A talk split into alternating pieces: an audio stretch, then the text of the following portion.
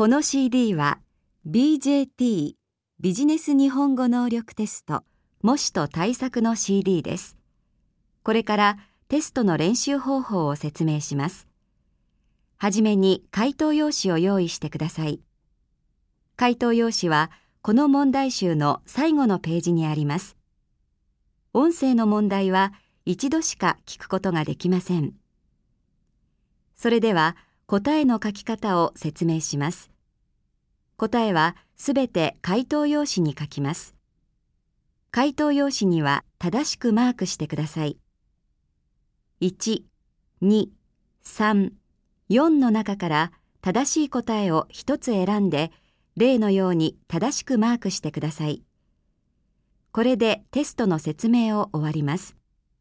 それではテストの練習を始めます。問題のページを開けてください。はじめは第1部です。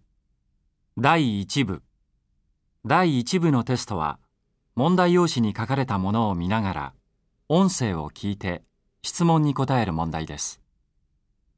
3つのセクションに分かれています。セクション1では、8ページを開けてください。